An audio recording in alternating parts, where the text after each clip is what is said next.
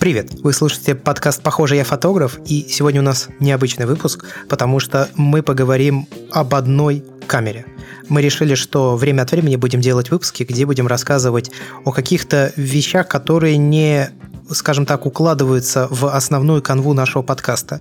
И на данный момент мы постепенно расскажем каждый о своей камере. И сегодня первым человеком, который это сделает, будет Иван Водченко, один из двух моих соведущих.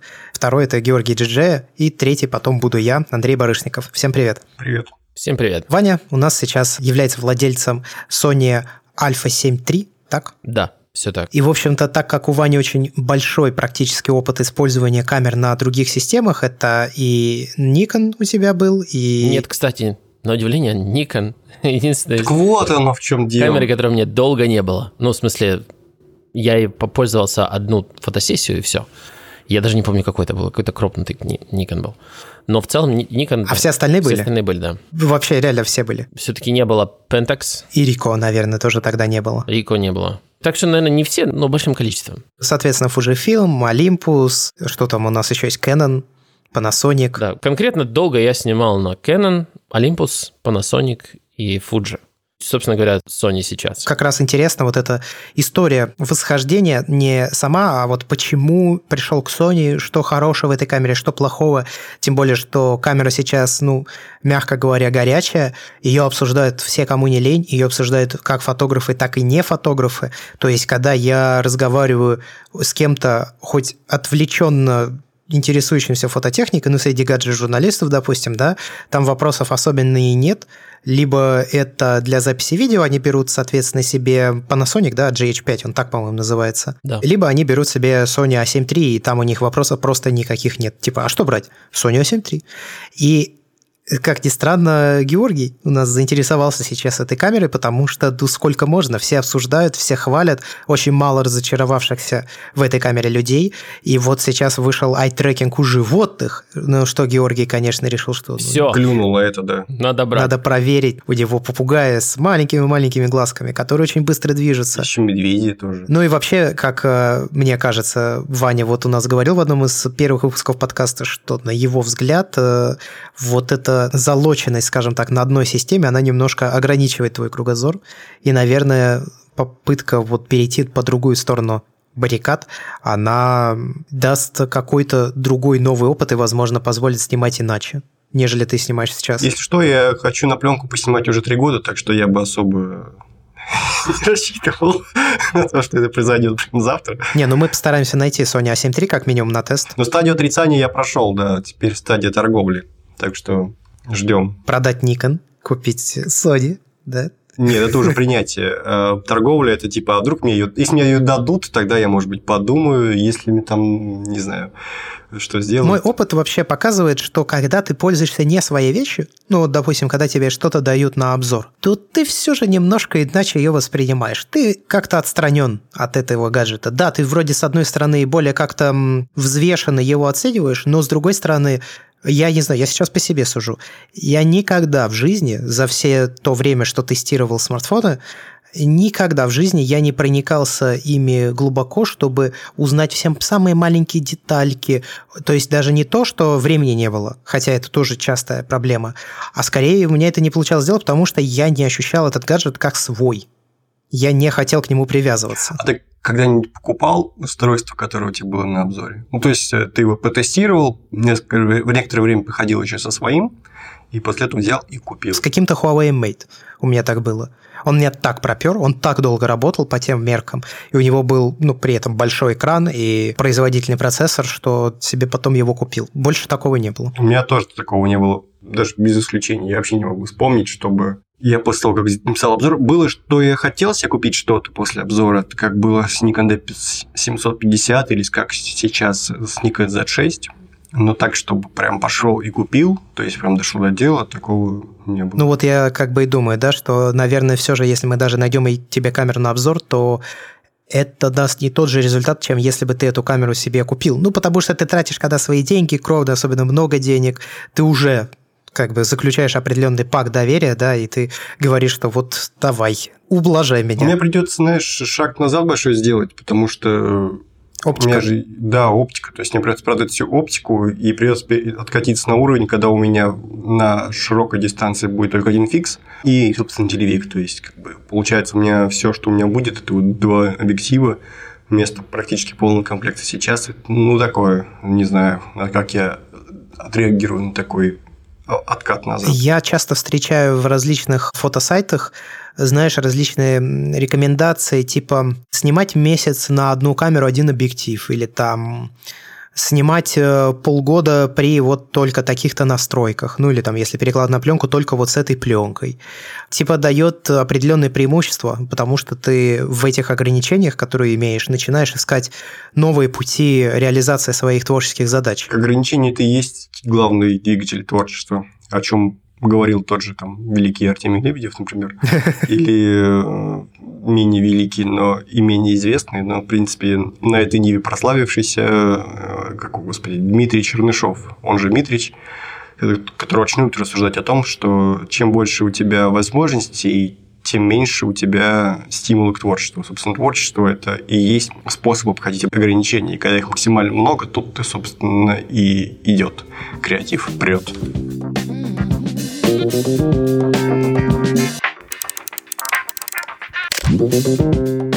Итак, в общем, у Вани есть очень большой опыт продажи, покупки, смены оптики, перехода из одного парка в другой. Скажи нам, пожалуйста, о Sony A7 III. Вот со всеми ее преимуществами, недостатками, проблемами, потому что я редко вижу в интернете контент, который бы нормально это сделал. Первое, что хочется сказать, обычно люди, которые вот сейчас говорят о Sony, у них какой-то вот нездоровый фанатизм. Мне кажется, Sony частично как-то вот действует на мозг практически так же, как Apple на мозг некоторых людей. Не хочу, конечно, всех обидеть. Но вот как-то ты, когда ей начинаешь пользоваться, ты прямо вот ослепляешься. Все, для тебя вот это типа самая лучшая на свете камера, все остальное типа динозавры, все, они типа на миллион световых лет опережают всех текущих игроков они самые лучшие и там тому подобное. В общем, без них жизнь невозможна. Но на самом деле то, что произошло с текущим поколением камер Sony, в частности A7 III, A7R3 и A9, по-моему, A7S до сих пор не обновили до третьего поколения, они все еще думают, что делать с этим. Что же с ней делать? Но как бы это был путь, достаточно тернистый, честно сказать. Я могу сказать, что совершенно уверенно, до вот этого вот третьего поколения я вообще не рассматривал камеры Sony. И вот вообще считал, что они, да, там что-то делают, молодцы, хорошо. Хотя уже в то время начался вот, вот этот вот культ последователей, которые там, я купил А7S и снимаю в потемках, все, мне свет вообще не нужен. Все, выключайте свет. Я вот когда прихожу снимать, все, просто свет тушите. Мне не нужен свет. Все, я ночной фотограф. Все. Вот это вот все нездоровые такие какие-то вещи, когда ты там, как бы, да, свет потушили, но у тебя только 12 мегапикселей, и ты такой, 12 мегапикселей хватит всем! Да! Все то, что я слушал, я думал, м-м, да, нормально. Но я вот на вот этот вот хайп никогда как-то вот не ведусь. Вот то же самое было у. Вот, у Fuji такие же были какие-то проблемы какого-то такого маркетинга, которые они загружают в головы несчастных этих фотографов, которые потом бегают и прям оголтело начинают вещать во всех своих каналах о том, какой там... Вот, например, у Fuji было 16 мегапикселей, то есть они долго не поднимали до 24 мегапикселей свои сенсоры, и вот у них было 16. И они там продвигали 16 хватит всем. И каждый раз, когда встречаешь какого-то фуджи фотографа, 16 хватит всем. Да, да, хорошо, отсюда. Хорошо, я понял. И э, вот такие вот вещи, которые... А потом они такие, раз, маркетинг меняется, и все это забывается. Типа, ну теперь 24 хватит всем. Хорошо. Окей. И такая же история была с чем же еще? А, со стабилизацией. Со стабилизацией у Fuji. То есть у Fuji не было камер со стабилизацией до H1. Да, по-моему, это XH1. Э, Первая и последняя, наверное, камера с стабилизацией. Их система кропнутых беззеркалок, X-система. Выходили инженеры и говорили, мы не можем сделать стабилизацию.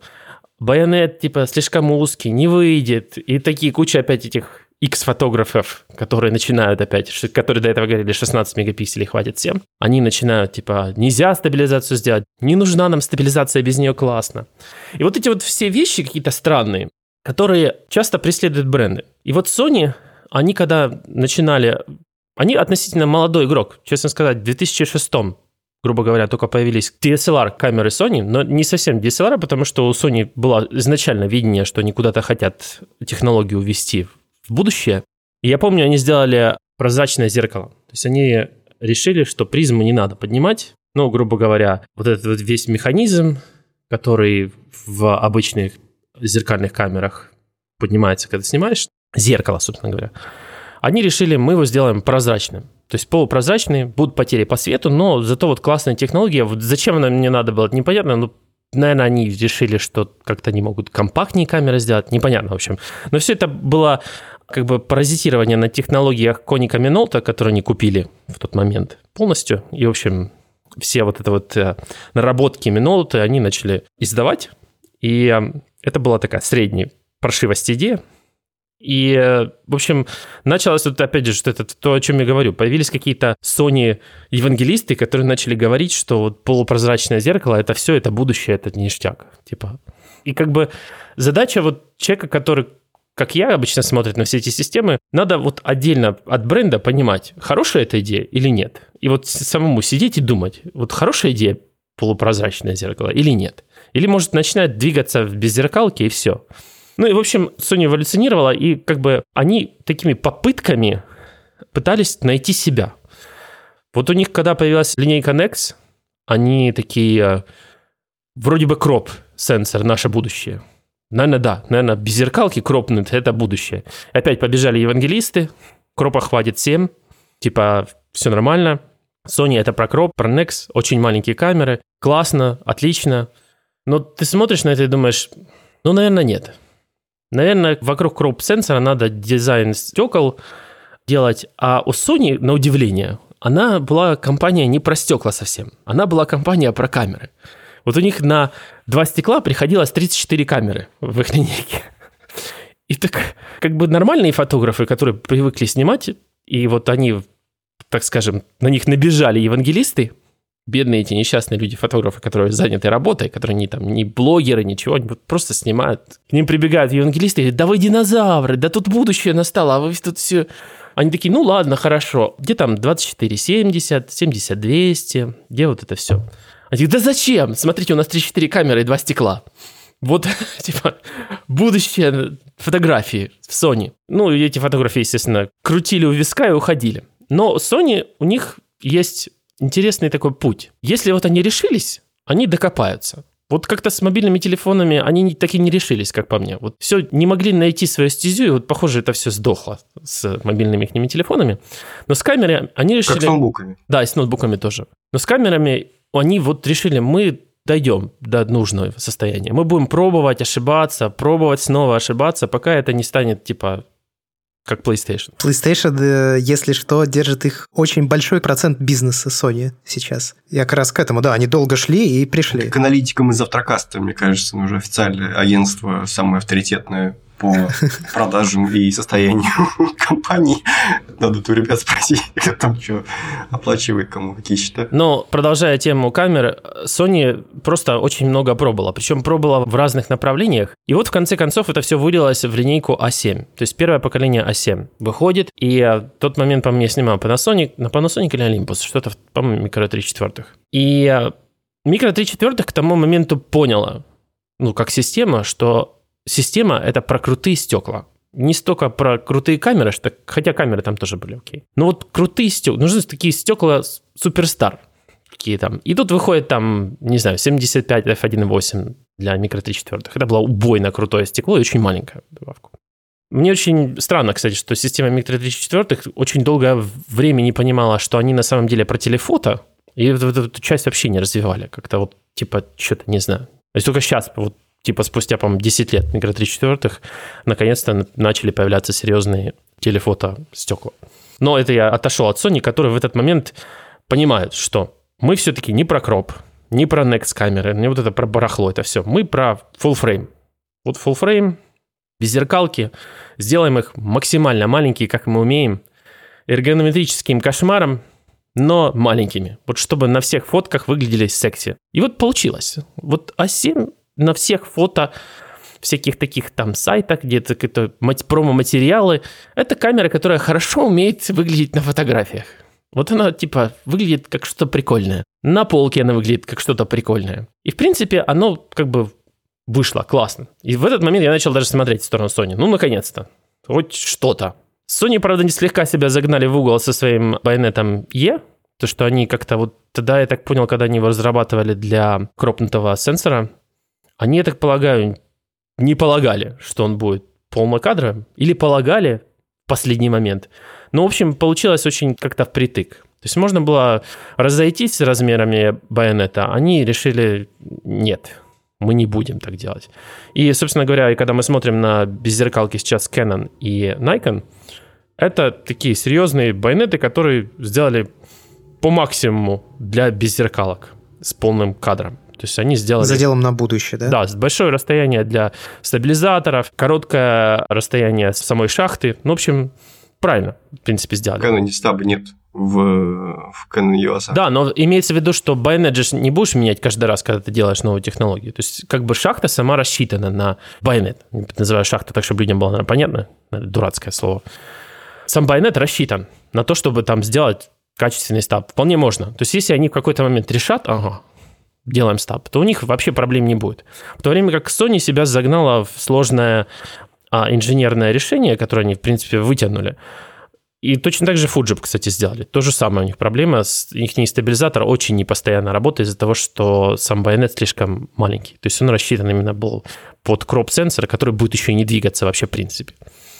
Поэтому инженеры все время говорили, не-не-не, нельзя сделать, нельзя сделать стабилизатор, пока их не закрыли, наверное, на пару месяцев в какой-нибудь комнате, сказали, не, не выпустим, пока не сделаете, и они такие, ну ладно. И не заставили преодолевать ограничения в виде комнаты. Творчески подходить к процессу. Там, кстати, у Fuji интересный менеджмент, не там даже у них книжка есть, там менеджмент состояния кризиса. То есть они очень часто были в очень плохом положении и всегда из него выруливают.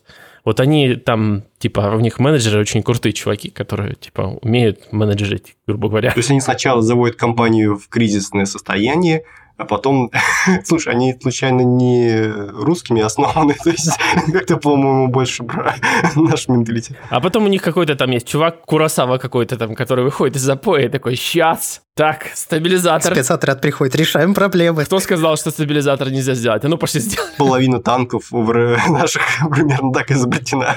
Кого-то там где-то запирали на два месяца, не упускали, пока танк не получится. Типа, делайте как хотите. Так вот, выходит первое поколение А7. И это, скажем так, классно. Но всяких, но очень много. Чтобы вот прям перейти на систему, начинается типичная вещь. То есть 3,5 стекла доступно, есть три камеры, одна доступная А7, которая, ну, в общем-то, плохая, по сути дела. Автофокус никакой, батарея никакая. Цена была, по-моему, более-менее адекватная. Видоискатель тоже экран слабый, корпус там полупластик, полу что-то непонятное. Потом выходит там R, которая 36 мегапикселей на тот момент там была. И все такие, мегапиксели! Тут все поняли, что оказывается... Sony, кстати, по-моему, всех научила, что можно делать камеры в версиях. Ну, грубо говоря. После этого появился, например, Canon, который... Как его там? 5DSR. Да, 5DSR. То есть они...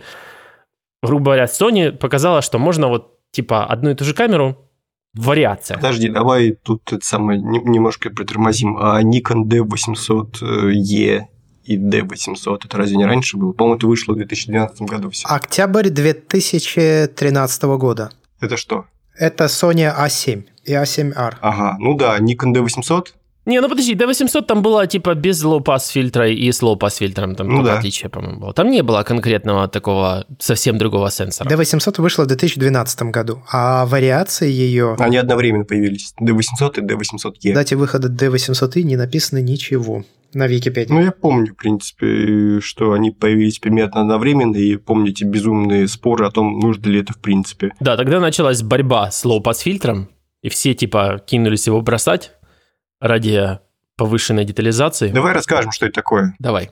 Разряди обстановку. Я, на самом деле, уже забыл, что это такое. это, по-моему, просто такая штуковина, которая от Муара требовалась. То есть, у нас же проблема в чем? Когда мы две регулярные структуры друг на друга накладываем, э, у нас появляются такие разводики. Это называется Муар. И, собственно, фильтр разблеривает немножко на матрице все... Часто повторяющиеся узоры, грубо говоря, близко расположены. Да, эти регулярные структуры, и да, таким образом муара нет. Вот, и с одной стороны у нас муар, а с другой стороны у нас потеря резкости. И в Nikon D800E, собственно, версия для того, чтобы резкости было побольше, а в D850 фильтра нет вообще в принципе, просто из-за того, что разрешение такое большое, и проблема муара, но я лично с ней не сталкиваюсь. В принципе. То есть, по факту, это антиалязинг. В каком-то смысле получается. Сглаживание работает так же почти. Ну, это такая странная, честно говоря, веха в фотосенсорах, как по мне. Там эту проблему решили давно. То есть ее сразу же увидели, что такая вот беда есть у сенсоров. Сразу же поставили low-pass фильтр, все, забыли. А потом эту типа вещь достали с полки и сказали, а вот если мы будем убирать low-pass фильтр, станет все четче и будет круче. И такие, опять же, инженеры, а как же, а как же Муар? А маркетинг, да пофиг. Да, ну разберемся. Ну, чтобы все люди представляли Муар хорошо, это если вы возьмете телефон и попробуйте сфотографировать любой монитор.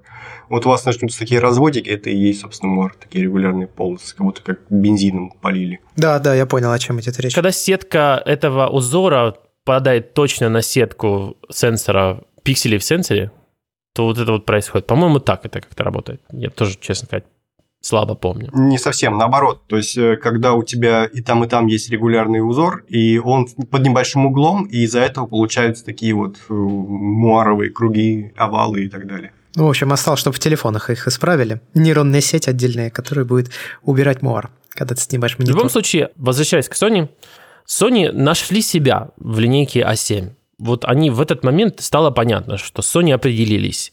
Теперь надо это все довести до ума. И был лишь вопрос в том, сколько поколений у них уйдет на то, чтобы все это довести до ума. И сколько времени. Потому что все отталкиваются обычно от uh, Nikon Canon. Когда у них инновации идут по чайной ложке в раз в пять лет. То есть Canon не привыкли обновлять драматически свои камеры. Прошивками, например, они не привыкли камеры обновлять. Что-то добавлять в них. Вообще такого... Что? Как камеру купил один раз вот с теми функциями, которые есть, все.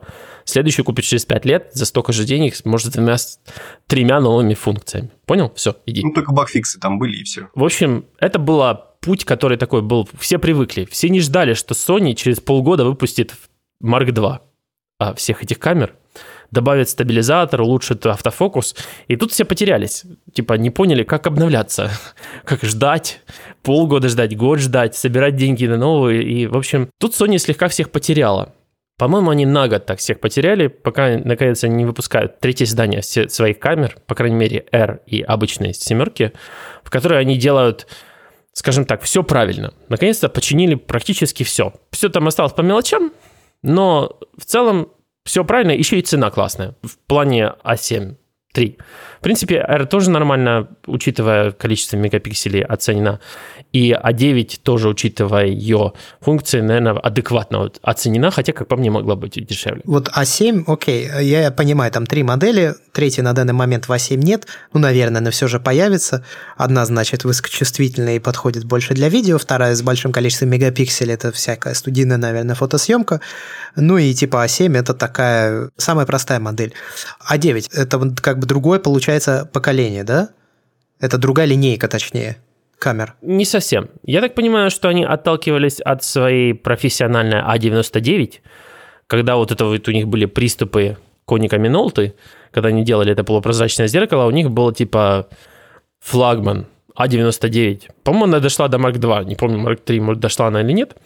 Но она была типа самая крутая зеркалка с фиксированным зеркалом. И я так понимаю, что с ней работали профи. Собственно говоря, Sony хотела, наверное, до этих людей донести, что вот у нас есть новое поколение этого же дела. Они сделали там корпус чуть-чуть более усиленный, там упор делается на спорт-фотографию, то есть там именно видоискатель без блэкаутов в определенном каким-то безумной совершенно частотой кадров. То есть blackout это когда ты делаешь кадр, у тебя появляется черное... Когда зеркало поднимается. Да, замывается твой видоискатель, и а, следующий кадр ты видишь. Но в быстром спорте, конечно же, вот между этими двумя кадрами может произойти целое там событие. И ясен пень ценится вещь, когда этого не происходит. Поэтому Sony, в общем, сделали A9, в которой, типа, все просто continuous. То есть ты как бы смотришь как будто видео того, что ты снимаешь, те фотографии, и там просто, типа, снимают счетчик, фото крутится с безумной скоростью. Это очень специализированная камера, как по мне. В ней показали возможности, скажем так, новых процессоров Sony.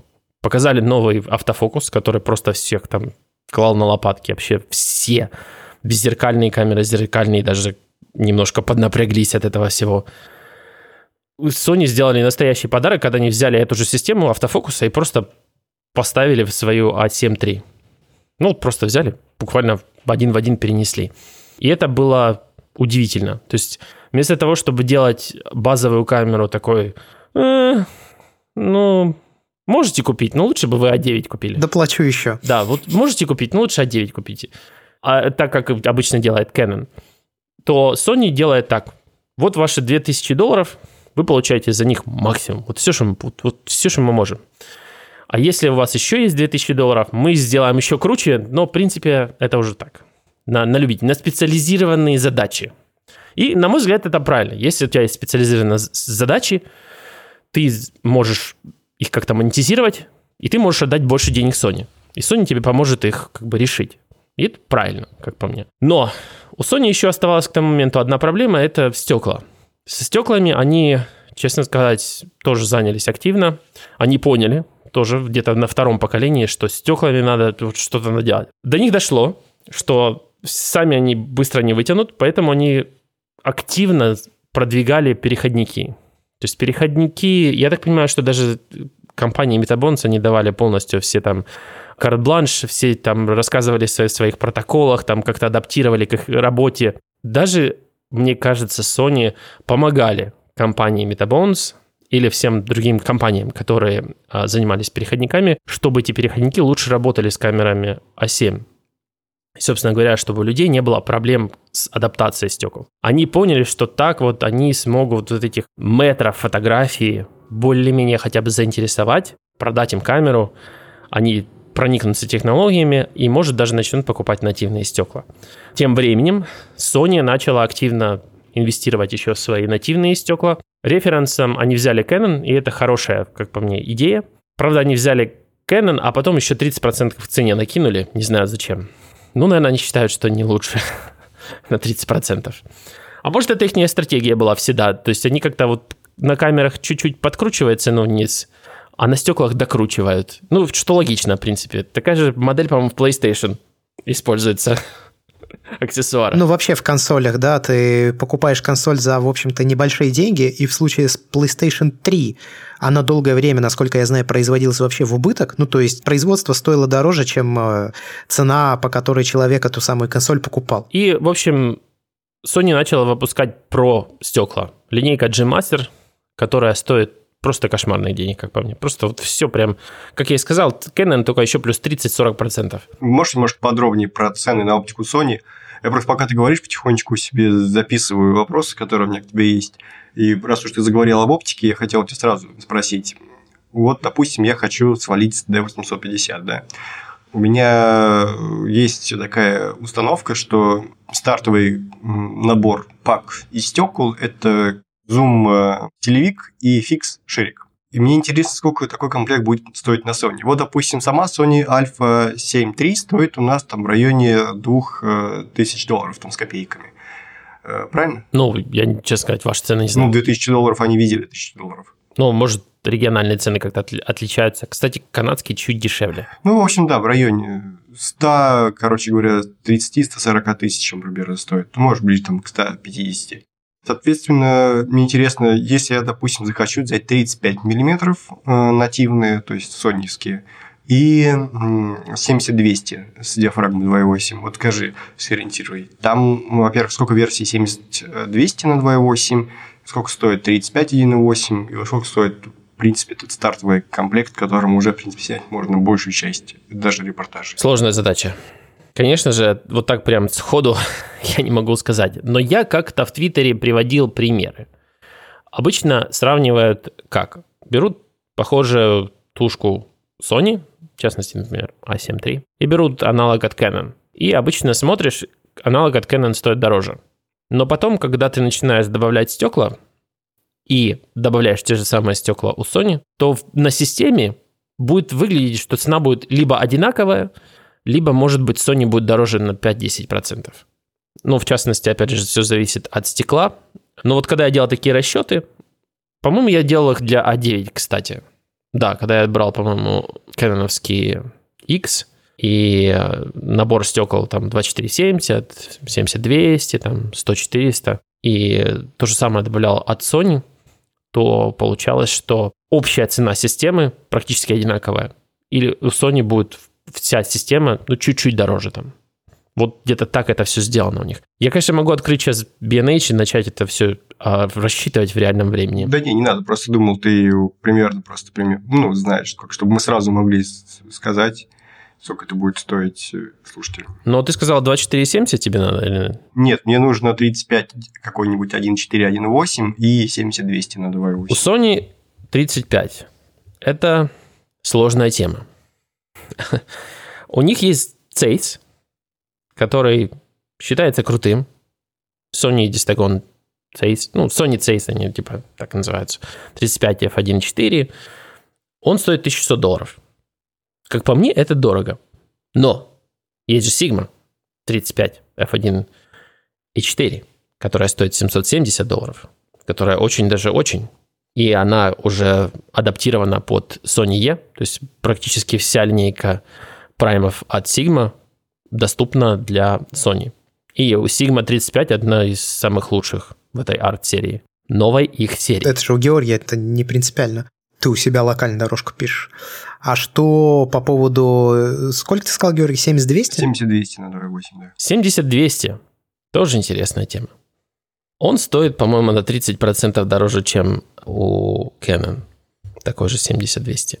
Но они говорят, что это же G-Master, он лучше, и все дела. Да, 2 600 долларов за 70. Ну, в общем, я между делом открыл все-таки сайт Sony и смотрю, что они продают. Значит, 35 у них действительно нет. И из того, что они рекомендуют к Sony Alpha 7 III, это 24 мм, самая близкая, э, которая стоит 1400 долларов.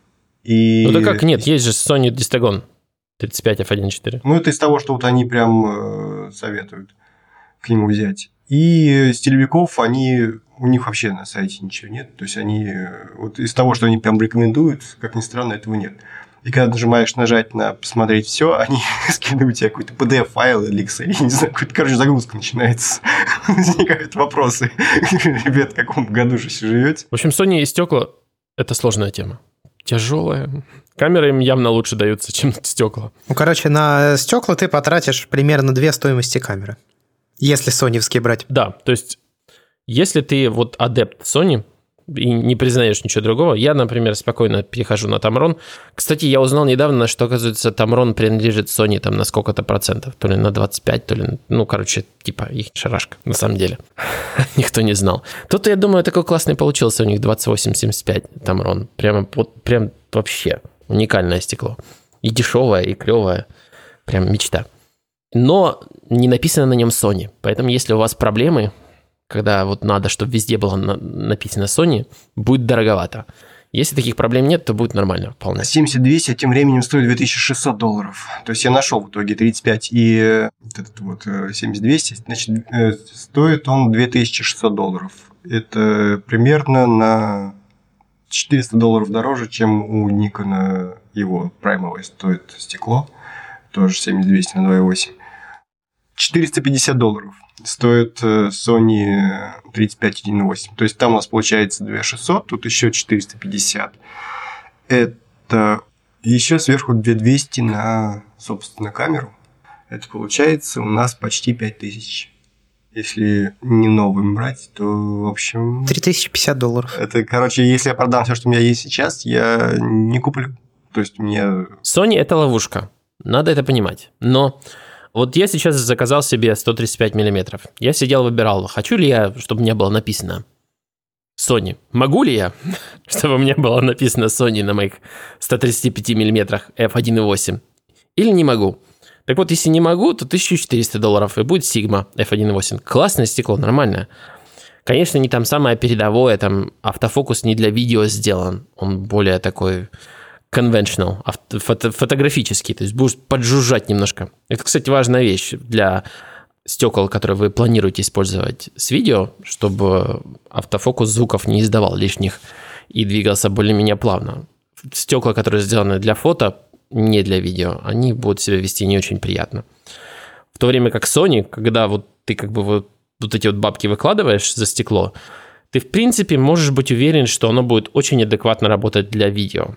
Потому что вот все их не автофокусы в этих, особенно в линейке G-Master, рассчитаны на то, чтобы с видео вести себя бесшумно, быстро и плавно.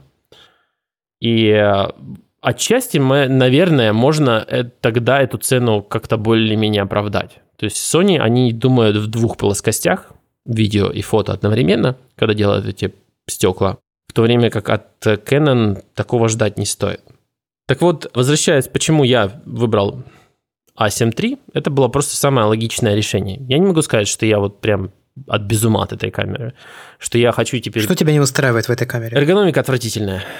В общем, то, что они сделали, выглядит красиво на фото, как я сказал, красиво выглядит на полке в магазине, но в руке это отвратительно. Это совершенно неприятно держать эргонометрический какой-то кошмар. А какие-то улучшалки есть, я не знаю, там ухваты дополнительные, ручки? Да, можно докупить аксессуар оригинальный, который будет там 130 долларов вам стоить. Он добавит такого ухватостности. Но я считаю, что это какое-то фуфло ну, может, сделаем ну, уже камеру один раз нормально. Зачем еще какую-то я должен там приставку, наставку, какую-то какие-то рога прикручивать, чтобы оно нормально в руке лежало? Я не сторонник такого, поэтому мучаюсь. Значит, отвратительная эргономика. Так. Эргономика плохая еще тем, что вот этот вот сам хват, он недостаточно глубокий. Дело в том, что когда стекла очень большие, или там, скажем, переходники стоят, то туда просто даже руку сложно просунуть между вот ручкой и стеклом, ну, где начинается само стекло.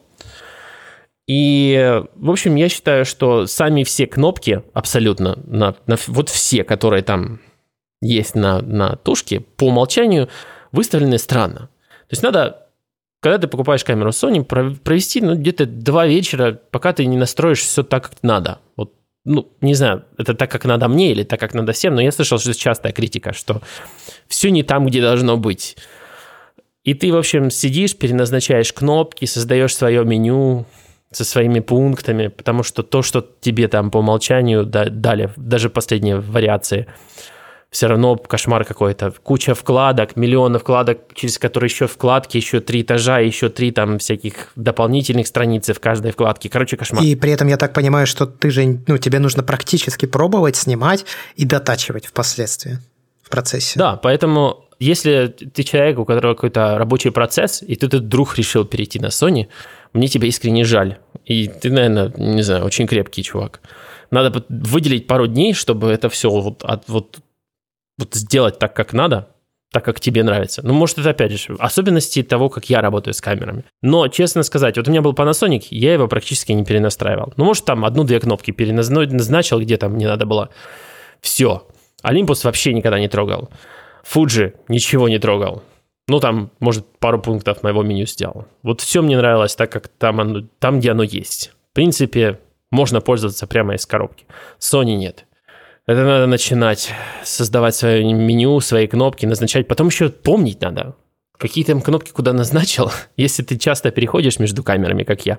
Потом же оно же все не подписано, правильно? Думаешь там, хм, куда я тут поставил это? А, вот точно. А как насчет экранчика сверху? Жидкокристаллического. Какого экрана? Это же самое важное. А какого экранчика? Вот именно. какого экранчика? В смысле какого экранчика? Я думаю, мы на этом можем заканчивать наш подкаст и, в принципе, расходиться. А зачем этот экран? Я, кстати, небольшой Именно фанат. так. Какого экранчика? Да я про эту жидкокристаллическую хреновину, которая показывает тебе экспопару и все остальное. Да понятно, это же ответ был. Какого экранчика?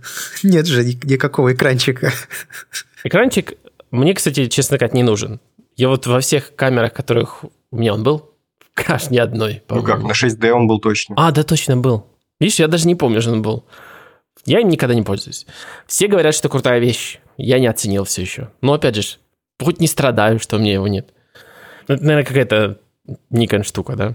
Когда страдать за этот экранчик надо. Мне, кстати, очень всегда в этом плане нравился Panasonic. Мне кажется, что они вдохновляются Nikon. Все так, у них очень похожая эргономика. Ну, у них э, что-то от Canon, что-то от Nikon, но в целом, да, у них э, преемственность какая-то есть. Ну, вернее, не преемственность, а именно вот, вот чем они вдохновлялись, очевидно. Мне, да, это всегда удивляло. Значит, смотрим. А, эргономика, во-первых, не нравится, неудобно держать, а для того, чтобы удобно держать, нужно дополнительно заплатить, и, в общем, ну, а почему бы сразу не сделать нормально? А, Причем ты же не пробовал, я так понимаю, это официальный аксессуар. Еще не факт, что будет удобно. Да, я считаю, что он довольно странный, потому что он как бы не увеличивает высоту всей камеры, он увеличивает только высоту хвата. То есть ее невозможно дальше ставить плоско на стол. Типа у нее появляется такой банан справа, грубо говоря. Я понимаю, да, она не будет стоять ровно. Во-вторых, меню очень сильно запутанное и целиком и полностью, я так понимаю, сделанная совсем не так, как в других камерах, других производителей, из-за чего возникает неудобство и требуется время на донастройку этого меню, перенос, переназначение кнопок, функций и прочего. А то, что шумы кусками, ты с этим не встречался? Шумы кусками? Не, мне, кстати, не было такого. Я слышал, что у Sony есть такая проблема, что где-то шумы очень неравномерно расположены, где-то прям очень шумно, и это не зависит от э, экспандированности. У тебя такого не было? Нет. Может, это те, кто Lightroom проявляет? Наверняка, да. Но я же Capture One пользуюсь. Окей. Это, кстати, тоже одна из вещей. Lightroom лучше не пользоваться с Sony, потому что получается редкостная бяка. Надо и пойти и купить Capture One. Ну, правда, там есть оговорка, можно бесплатным пользоваться, но лучше купить, конечно. В общем, первое, что делаешь, это настраиваешь камеру, потом второе, что делаешь, идешь покупаешь Capture One, и всем дальше рассказываешь, что это самая лучшая на свете утилита для работы с RAW, что совсем неправда. Очень своеобразная софтина. Ну, к ней можно привыкнуть, но такое. Суровая она, в общем. Тоже требуется время.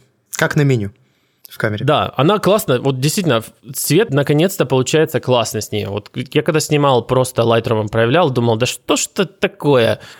Что-то надо все время крутить, что-то крутить и крутить надо, чтобы, чтобы нормальным стало. А потом купил Capture One, смотрю, вообще сразу же проявляется так, как надо. Вообще класс. Правда, мучиться с Capture One приходится, но что делать? Лучшая на свете камера.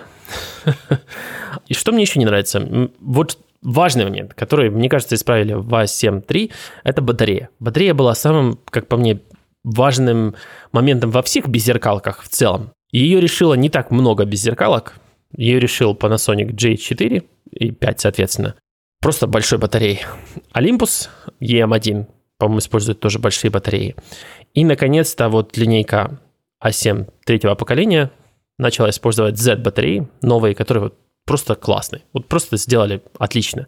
Еще и вставили USB-C. Для тех, кому не нравится USB-C, вставили а, обычный микро-USB. Вот как, причем все это можно использовать для зарядки. Вот это я вообще прям поражаюсь Sony. А одновременно, если воткнуть, не будет быстрее заряжаться? Не, ну мало ли вдруг. Вот не пробовал, надо попробовать. Хорошая Попробуй. идея. А вдруг откроется, там, не знаю, какая новая частота кадров. Могу снимать, типа, 40 кадров в секунду, если два пауэрбанка подключить.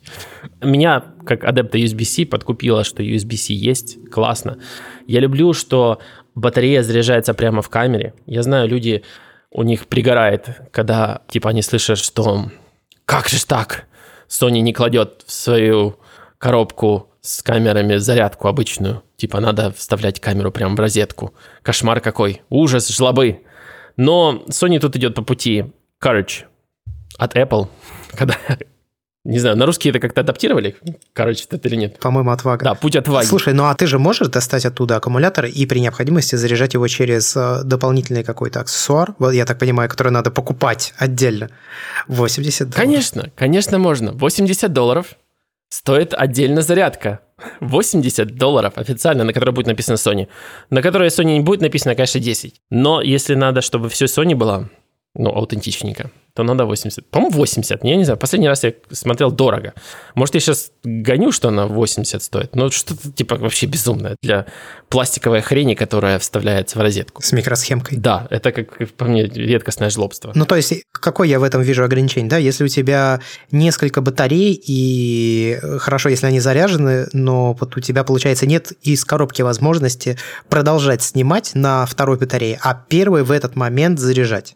Я не знаю, актуальный ли этот сценарий использования, бывает ли такое. Ну, наверное, у студийных фотографов такое возникает. Да, у меня тоже такое постоянно бывает. Одна заряжается, другой снимаю. Ну, если ты серьезный пацан, ты же пойдешь купишь. Я, конечно, купил себе зарядку нормальную, обычную, китайскую. А, ты купил?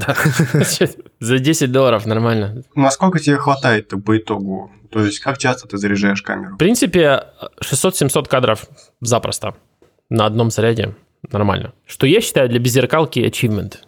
Для зеркалки, понятное дело, э, результат, но для беззеркалки, особенно после Fuji, у которой еле-еле там 280 кадров, может быть 260 на одной батареи, то в режиме там энергосбережения, там не дышать и тому подобное. Правда, ради в новом в этом ситуация сильно получше. Ну вот я продал, да, человеку ее, он уже мне по этому поводу отписался, что вообще не понимает, типа на, на что жалуется, там типа кадров на 500 хватает. Тут еще такой момент, на самом деле мне как зеркальчику все равно не хватает заряда, я об этом писал в канале.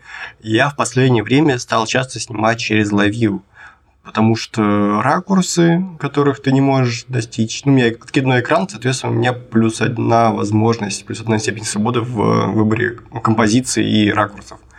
И из-за того, что я снимаю через LiveView, у меня, с одной стороны, вопрос тебе, Вань, будет потом, а до того небольшой комментарий. У меня реально не хватать стало батарейки, она стала очень быстро садиться. Особенно зимой, я когда ходил снимать стрит, пытался на D850, меня вообще умирало моментально.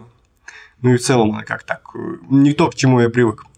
А вопрос тебе такой, э, как часто ты снимаешь через видоискатели, как часто ты снимаешь через, э, собственно, экранчик. Просто потому что э, для меня это в последнее время стало критично. Я так часто стал снимать через экран, что и в основном из-за этого я и задумываюсь о переходе в беззеркалку. Как бы все остальное, в принципе, так, не делает разницу, а вот конкретно экранчик мне важен. Очень важный момент со всеми беззеркалками. Кстати, Live View жрет батарею, ну, в смысле, видоискатель, viewfinder, жрет батарею больше, чем Live View, ну, просто скрин, задний экран. Я снимаю в основном через видоискатель. Редко снимаю через задний экран. Не знаю, что ты так привык. То есть, по факту, э, те цифры по количеству кадров, которые ты озвучил, для Георгия их будет больше, потому что Георгию сейчас важен экран, а не видоискатель. Да, но я не думаю, что прямо там это вырастет до тысячи, например, кадров. Ну, думаю, 150 сверху можно накинуть запросто. Причем я, там еще есть несколько режимов видоискателя. Можно там его частоту обновления повышать или понижать в зависимости от того, как хочется, чтобы батарея держала. Я, по-моему, даже на самых максимальных настройках видоискателя снимаю так. То есть с батареей у меня вообще нет вопросов. Вот, вот вообще. Вот, вот эта первая беззеркалка, нет, вторая, все-таки J4 тоже у меня не было никогда вопросов в которой у меня батарея вообще закрыта. То есть я даже вторую батарею не покупал. В то время как для Fuji у меня было три. И ну, соответственно, да, я где-то, в общем-то, так снимаю. В целом моя фотосессия это 600-700 кадров. И, соответственно, для меня 280 это как бы совсем никуда. Классно еще в Sony, естественно же, видео часть вся решена. То есть даже, я бы сказал, эту часть они решили давно. Sony всегда видео нормально тянет. Слушай, а можешь, пока не перешел к видео, я тоже тебе вопрос задам еще про батарейку. Коннект со смартфоном сильно ли высажу батарейку? Ты вообще часто коннектишься к, к своему у тебя же пиксель, по-моему, да? Я вообще не пользуюсь, честно сказать, э, вот этой вот приблудой. Ну как, я пользуюсь иногда, когда надо передать файлы. Но зачастую я плюю на это дело и в конце концов использую просто кардридер, подключенный либо к телефону. А GPS есть у тебя в камере? Да, по-моему, он есть все-таки. Но хороший вопрос, надо будет уточнить. Нет, в ней нет GPS. Вот, видишь, нет. Ну, то есть он тебе особо не нужен был, получается, раз ты до сих пор не знал. Мне, в общем, тоже не особо нужен, но если ты, допустим, travel фотограф то это полезная фича. Да, я знаю, что люди любят по геотегам сортировать свои фотки, и это имеет смысл. Я думаю, что можно соединить со смартфоном, он будет просто подтягивать геолокацию со смартфона. Именно так. Я прямо сейчас об этом читаю. Все так. Ну, если к смартфону подключить, то он будет передавать все данные необходимые. Ну, я так делаю со своим айфоном. У меня с айфоном подтягивает. До D850 тоже нету GPS, и он подтягивает метаданные из айфона.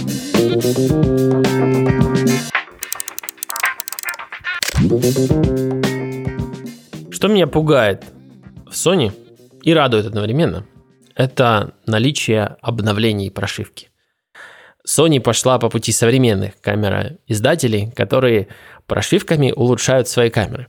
Но это не значит, что это хорошо в плане того, что типа, ну это как бы такое радостное событие, но это значит, что тебе продали не готовую камеру просто, в которой ну, как бы важных функций, в общем-то, не было изначально, но ты как бы вроде как радуешься, потому что ты купил штуку, а она типа становится лучше со временем. Общем, интересная такая концепция, психологическая, как по мне. Кстати, Тесла часто такое практикует. Типа, вот, наши машины стали там быстрее заряжаться или быстрее ехать. И все такие, у, классно. Так, а почему не сначала так не делали? Подождите. Как так получилось? Вы типа не готовые машины продали? а потом их допилили. Ну ладно. Ну, в общем, такая же тема. С Fuji особенно это было жестоко, потому что они, у них X Pro 1 была настолько сырая камера. Ой, кошмар. По-моему, 10 или 15 прошивок прошло, пока это стало классной камерой. И правда стало. Они типа драматически там все перепилили. То же самое было с XT2, XT1. Прошивками эти камеры серьезно улучшались. Но Fuji, зная такой беде, они сделали это все просто. То есть процесс прошивки вообще простой, да не могу. Ты кидаешь файл на карточку, загружаешь ее в режим прошивки и говоришь, обновляйся. Она такая проверяет, раз обновилась, все. Это ты сейчас про Fuji рассказываешь? Да, это я про Fuji. Это типа, как классно, как я привык. На Fuji знаешь, как сейчас происходит обновление прошивки? Я говорю по XT3.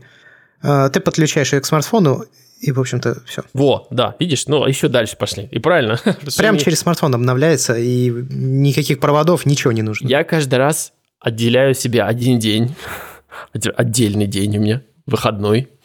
Я сажусь, зажигаю свечи, включаю музыку мягенькую, и мы начинаем обновляться. Заряжаю батарею до максимума, чтобы, не дай бог, что-то там не случилось, не сорвалось. И начинается. Но это, по крайней мере, на Mac. Может, на Windows как-то это проще сделали. Но на Mac какая-то катастрофа. То есть надо его, ее подключить к Mac.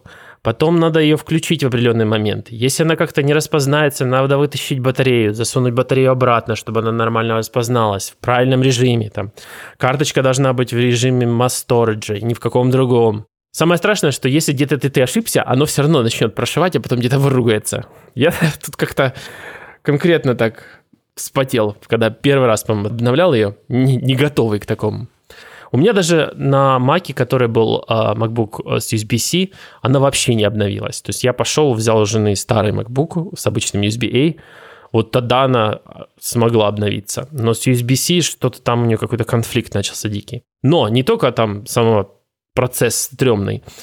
Когда на последнем Маке я обновлял, на Mac Mini, предыдущую прошивку, вроде бы USB-C сработал нормально, но там надо было какой-то загрузчик, запускать, чтобы ему давать какие-то разрешения. И все это написано, кстати, в официальном как способ обновления. Там, если почитать, какой-то там на японском языке появляется этот загрузчик, на нем там в натуре ни одного слова на английском, на японском все написано. Он там запускается в фоне. Пока он в фоне запустился, надо запустить апдейтер. Ну, короче, ужас. Кошмар. Смотреть пару мультиков аниме, пока там все это показывает. Я, честно сказать, ни одна камера так сложно не обновлялась, как, как я обновлял Sony. Ты вот мне сказал, что вышла новая прошивка с интроволометром. Интроволометр. Такая простая штука. Они ее спустя год добавили в камеру. Год. Это что, интервалометр? Это чтобы таймлэпс снимать. То есть до этого люди, которые снимают таймлэпс, им нужно было такую хрень подключать, типа пультик, который умеет это все, ну, интервалометр, который типа посылает камере сигнал нажимать затвор. То есть в него ты программируешь данные, ну, типа, какая частота тебе с каким интервалом нужна кадров, ну, когда ты таймлапс снимаешь. То есть этой штуки не было встроено. Встроено в камеру, потому что у Sony раньше был магазин приложений для камер. Это была еще одна гениальная идея. Слава богу, не прижилась. Что они решили, мы будем продавать интервалометр как приложение для камер. Вот как на iPhone вы будете покупать приложение для своих камер. Вообще совсем с ума сошли. Слава богу, они это забросили, но интервалометр не запилили на третье поколение камер. И вот третья прошивка и интервалометр есть.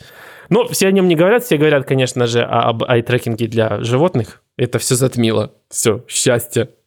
Но интервалометр это интересно. Это как э, правительство, которое отвлекает внимание на какое-то мероприятие, и в этот момент что-то там проводит другие события. Даже Георгий такой собрался переходить. О, ай-трекинг для животных.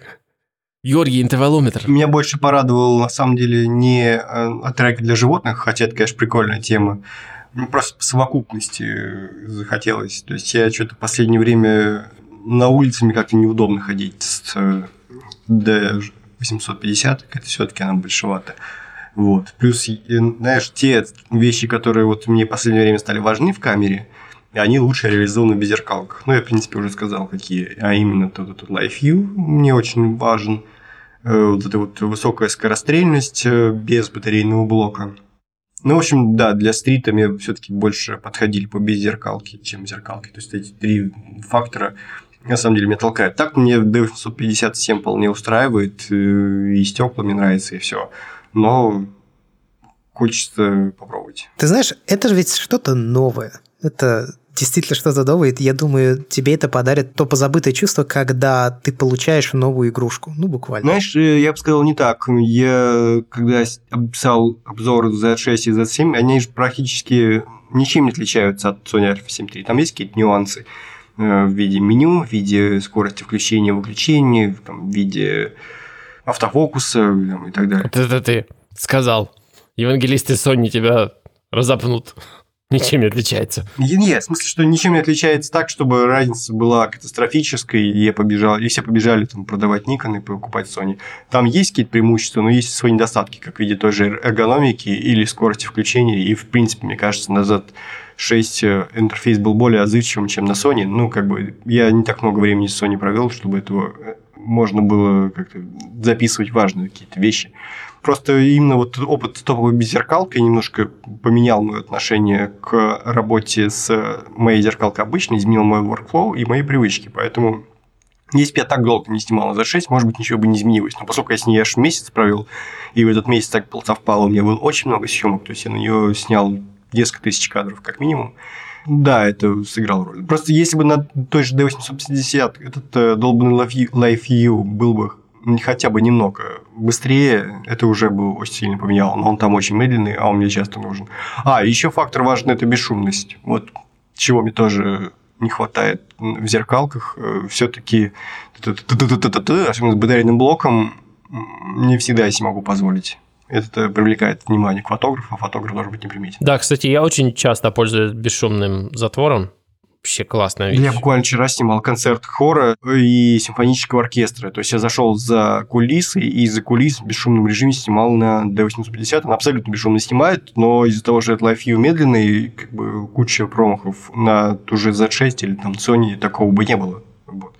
А это часто приходится снимать мне такого рода мероприятия. Ну, давайте, наверное, как-то подытоживать с Sony, собственно, и перейдем к вопросам непосредственно, если еще остались. Вань, вот давай вот прямо по пунктам, значит, что нравится? Раз, два, три. Кратенько. И потом еще раз, что не нравится. Раз, два, три. Кратенько. Чтобы люди, которые слушают подкаст, чтобы для них мы как-то суммировали вот э, твои общие впечатления от использования этой камеры и системы самой Sony. Ну, мне нравится, что есть комбинация, которой вот я сейчас пользуюсь. Это 2875 f2.8 Tamron и A7 III. Суммарно вот в объеме, по весу, по качеству. Это комбинация лучшая, которая у меня была до сих пор. То есть это компактная камера, которая наконец-то дает бескомпромиссное качество по, по сравнению с, скажем, тем же аналогом DSLR Canon 6D, когда у меня был и 2470 f2.8. То есть это все весело практически в два раза больше, чем сейчас. Вот это вот сейчас у меня. Мне, конечно же, нравится все прогрессивные современные вещи этой камеры. Обновление прошивок, несмотря на то, что это ужасная боль, но я рад, что это но есть, что Sony этим занимаются, и, и они продолжают инвестировать в разработку этой камеры. не бросаю тебя, грубо говоря, как все остальные там, Canon, Nikon, прочие, типа, купил все, до свидания. Мне нравится, несмотря на то, что эргономика в целом плохая, но наличие, скажем, там, джойстика для автофокуса мне нравится. Для меня это было важной вещью, когда а, я менял тушки камер, когда вот есть этот джойстик для автофокуса отдельный, это очень удобная вещь. Несмотря на то, что, опять же, весь остальной корпус сделан слишком маленьким, как для меня. Но вот это вот вещь очень, очень прикольная. Ну и все остальные вещи, как бы в плане, это сказать, ну, общий такой пакет в целом великолепный. Великолепная цена, а именно вот конкретно этой комбинации. Sony с Tamron, плюс еще у меня есть 85 f1.8, который от Sony, я считаю, что он за свои деньги, он, по-моему, стоит 600 долларов или 550, что такое. Это один из самых лучших вообще 85 миллиметрах на всех системах, которые у меня были по цене и по качеству. Возможность вот этой вот Sony открытости в плане переходников, то, что можно себе прям, ну, чего хочешь на нее поставить, что взбредет. То и ставишь, ни в чем не отказываешь. Да, то есть и при этом получаешь полный сенсор, стабилизацию, и Sony это как бы поддерживает. То есть Sony делает свои прошивки так, чтобы вот поддержка этих переходников была лучше и становилась лучше с каждой еще и прошивкой. Потому что, например, прошлая прошивка была, по посвящена именно работе а, адаптеров. И это заметно, и это классно. Ну и плюс моя любимая Sigma наконец начала поддерживать Sony полностью в полном масштабе, и поэтому для меня это самая логичная система. То есть в каком-то смысле получается, что Sony – это первая открытая система? Ну, не то, что открытая, прям открытая, но в целом да. Они самые неконсервативные в плане фотографии. И при этом стали достаточно заметными, чтобы, например, вот Sigma, они говорят, мы бы хотели делать стекла для Fuji, но Fuji нам не дает протокол, и вообще нет времени на них, потому что ну, они не слишком большие. А Sony классные пацаны. Типа, нам с ними нравится работать. И вот, наверное, поддержка третьих сторонних производителей стекол для меня, наверное, самая важная в камерах. Вот эта вот дружественность к чему-то не нативному. При этом, если тебя нативность одолевает, и ты хочешь, чтобы все было Sony, и у тебя полно денег, ты тоже можешь это сделать. Вот, это, вот в этом мне нравится Sony. А чем не нравится? Эргономика – раз. Меню, которое надо долго настраивать и переназначать кнопки – два. Что еще? Есть ли еще что-то? Немного не нравится жлобство, связанное с двумя слотами для карт. То есть в Sony два разъема. Это не жлобство, это классно, что их два. Все остальные вообще такого практически на Canon, например, вообще ничего не знаем. Один ставят. Ну, по крайней мере, в своих беззеркалках сейчас. Но второй слот, он не поддерживает стандарт, помню, UHS 2 это называется. Когда, ну, грубо говоря, ты можешь поставить одну карту UHS 2 в один слот, и у тебя тогда будет более быстрая карта памяти. Если у тебя даже есть денег на две такие карты, и ты во второй слот ставишь UHS 2, он опускается автоматически до UHS 1. Все. То есть первый слот, который самый медленный, и второй слот, который самый быстрый, но первый будет диктовать а, скорость быстрому. То есть всегда, если вторая есть карта, она будет всегда опускаться на более медленный стандарт скорости записи. Ну, я, в принципе, разделяю, я пишу JPEG на медленную карту и на быструю пишу...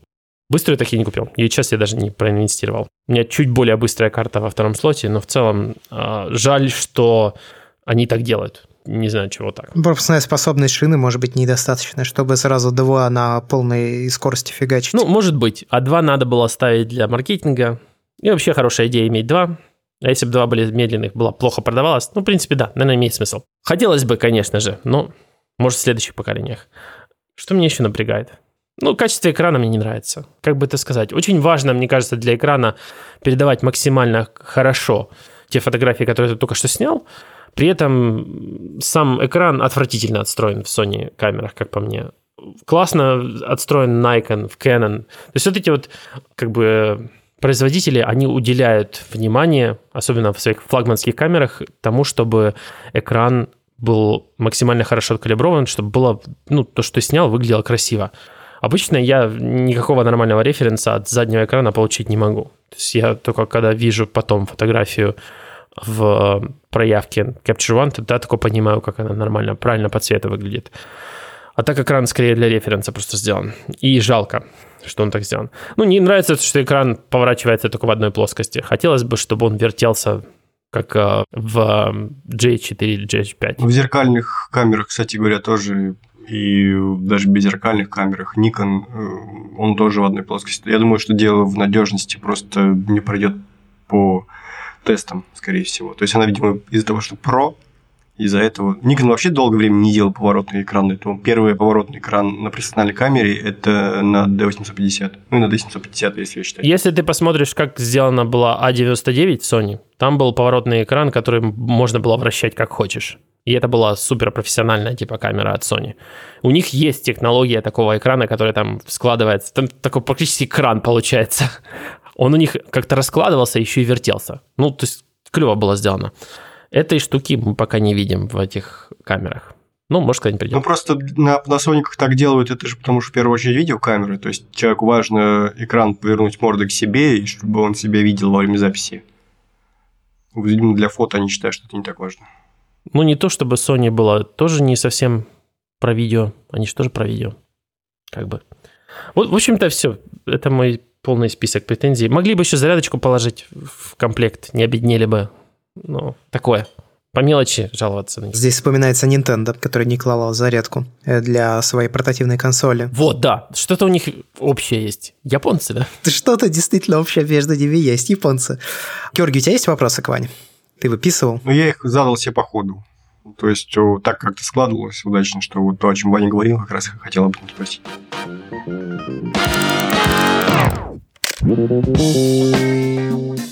Что ж, э, тогда мы будем заканчивать этот выпуск подкаста. Надеемся, что удалось передать подробные впечатления от э, камеры Sony. У нас получилось и немного истории, Ваня рассказал, и затронул сторонние объективы, которые являются важной и сильной частью всей системы Sony.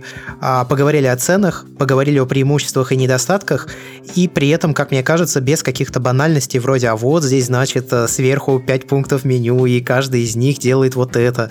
Слава богу, что вот таких подробностей у нас э, не было. За сим будем прощаться. С вами были три человека. Это Иван Воченко, владелец на данный момент Sony A7 III. Пока, Вань. Да, спасибо. Это Георгий Диджей, который в полных раздумьях насчет того, чтобы перейти на новую систему. Честно говоря, мне хочется, чтобы это произошло. Мне интересно будет услышать мнение спустя какое-то время использования и знакомства со всеми преимуществами и недостатками этой камеры. Пока, Георгий. Я как-то уже писал э, в чате, что будет очень смешно, если стану амбассадором Сауди, но походу все к этому идет. И был я, Андрей Барышников. Спасибо большое, что слушали нас. Не забывайте ставить оценки в iTunes, можете писать отзыв, это очень сильно поможет подкасту. И, наверное, все. Будем прощаться. Всем пока. Пока-пока. Всем пока.